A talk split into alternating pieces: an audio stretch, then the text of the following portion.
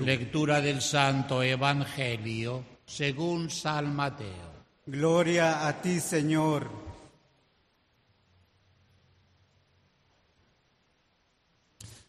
Al ver Jesús a las multitudes, se compadecía de ellas porque estaban extenuadas y desamparadas como ovejas sin pastor.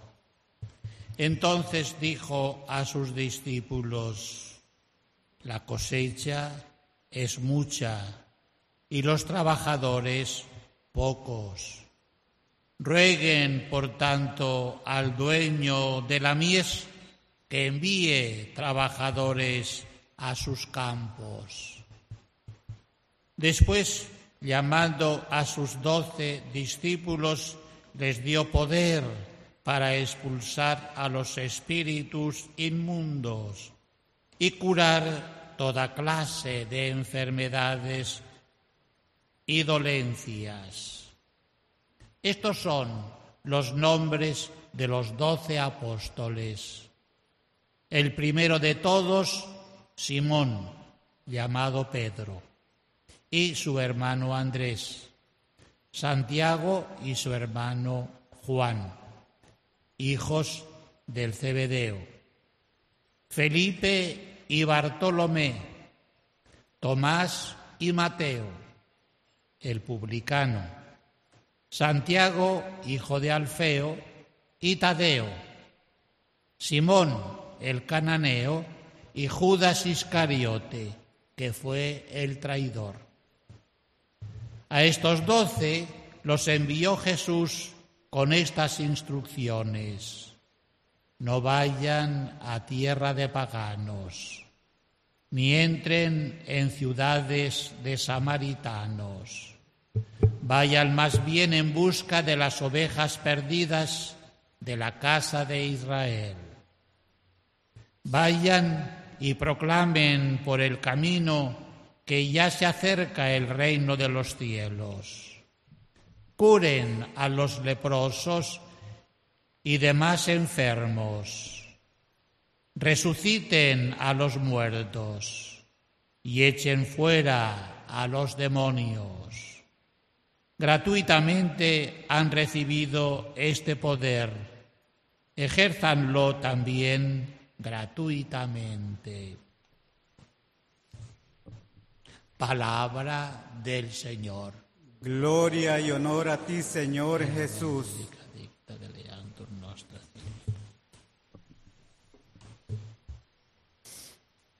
Las lecturas de este domingo, un décimo del tiempo ordinario, vienen a ponernos los dos testamentos,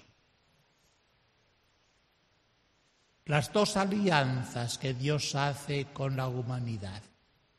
Una con Moisés en el monte Sinaí Moisés y el pueblo de Israel recién salido de Egipto.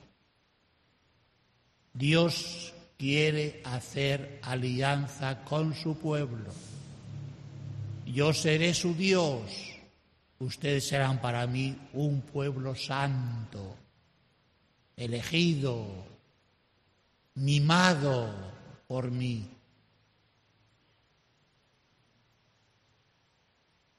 En el Antiguo Testamento el pueblo de Israel era el signo del amor de Dios para con la humanidad. Y era también el signo de que Dios quería salvar a todos los seres humanos y bendecirlos en Israel. En el Evangelio se nos presenta este nuevo pueblo de Dios, fundamentado precisamente en doce columnas, como el Antiguo Testamento, los doce patriarcas de Israel.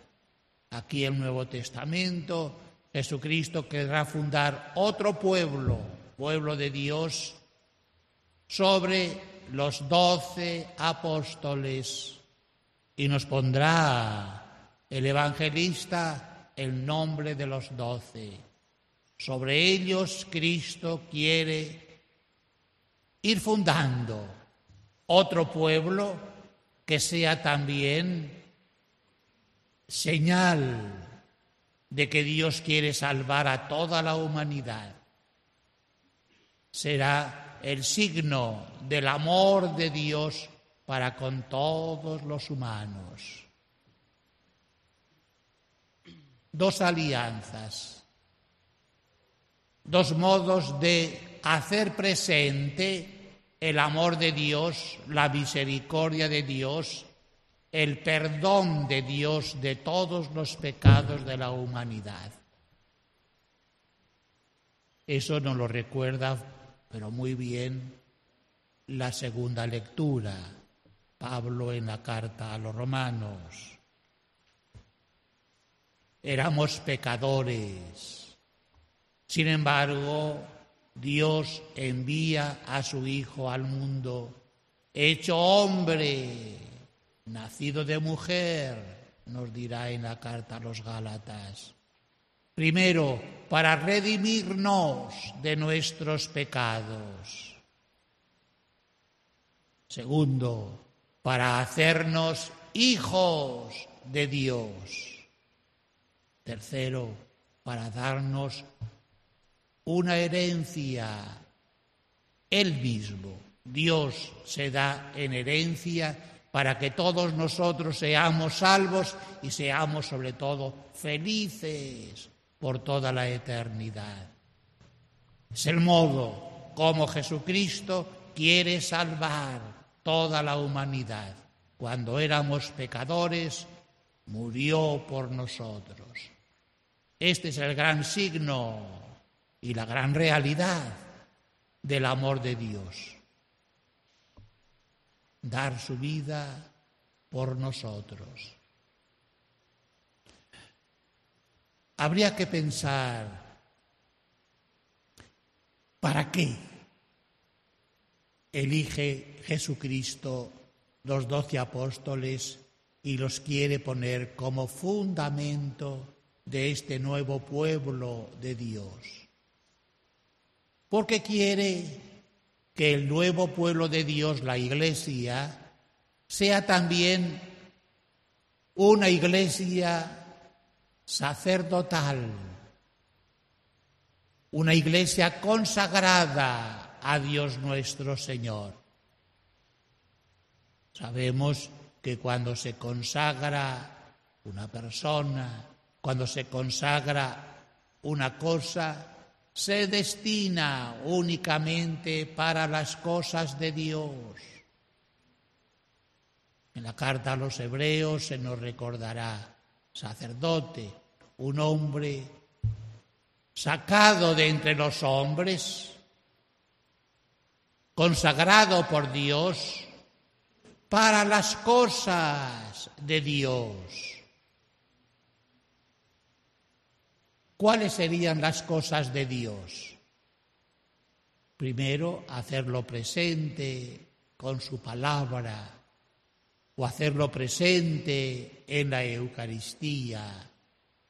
Segundo, que esta presencia de Dios sea salvadora, redentora, por medio de los sacramentos sobre todo el sacramento de la reconciliación de los pecados. Ahí Dios está reconciliando al mundo, Dios está reconciliando a su iglesia por medio del sacerdote que Él ha escogido y a quien Él ha dado esa fuerza, ese poder.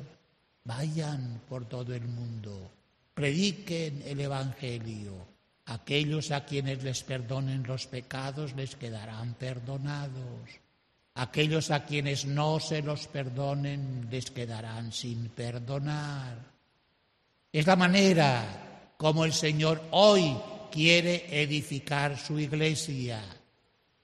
En el amor que nos ha mostrado, en la limpieza justicia que Él ha querido para cada uno de nosotros, y para eso viene y nos da el perdón de nuestros pecados por medio del sacerdote.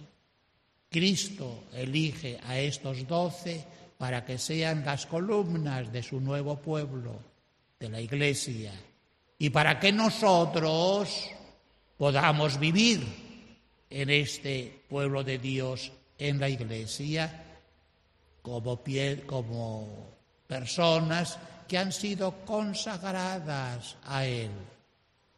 Nos debemos, por tanto, a Dios nuestro Señor, para hacer presente a Dios, para comunicarlo a los hermanos, para vivir en la paz y en el amor. Ojalá se haga realidad en cada uno de nosotros esta palabra del Señor hoy. Aunque seamos pecadores, aunque seamos enemigos de Dios, Dios nos ama y Dios nos perdona en su Hijo Jesucristo. Y hoy el Señor hace presente aquí en medio de nosotros todos los méritos que nos alcanzó en su muerte, en su resurrección.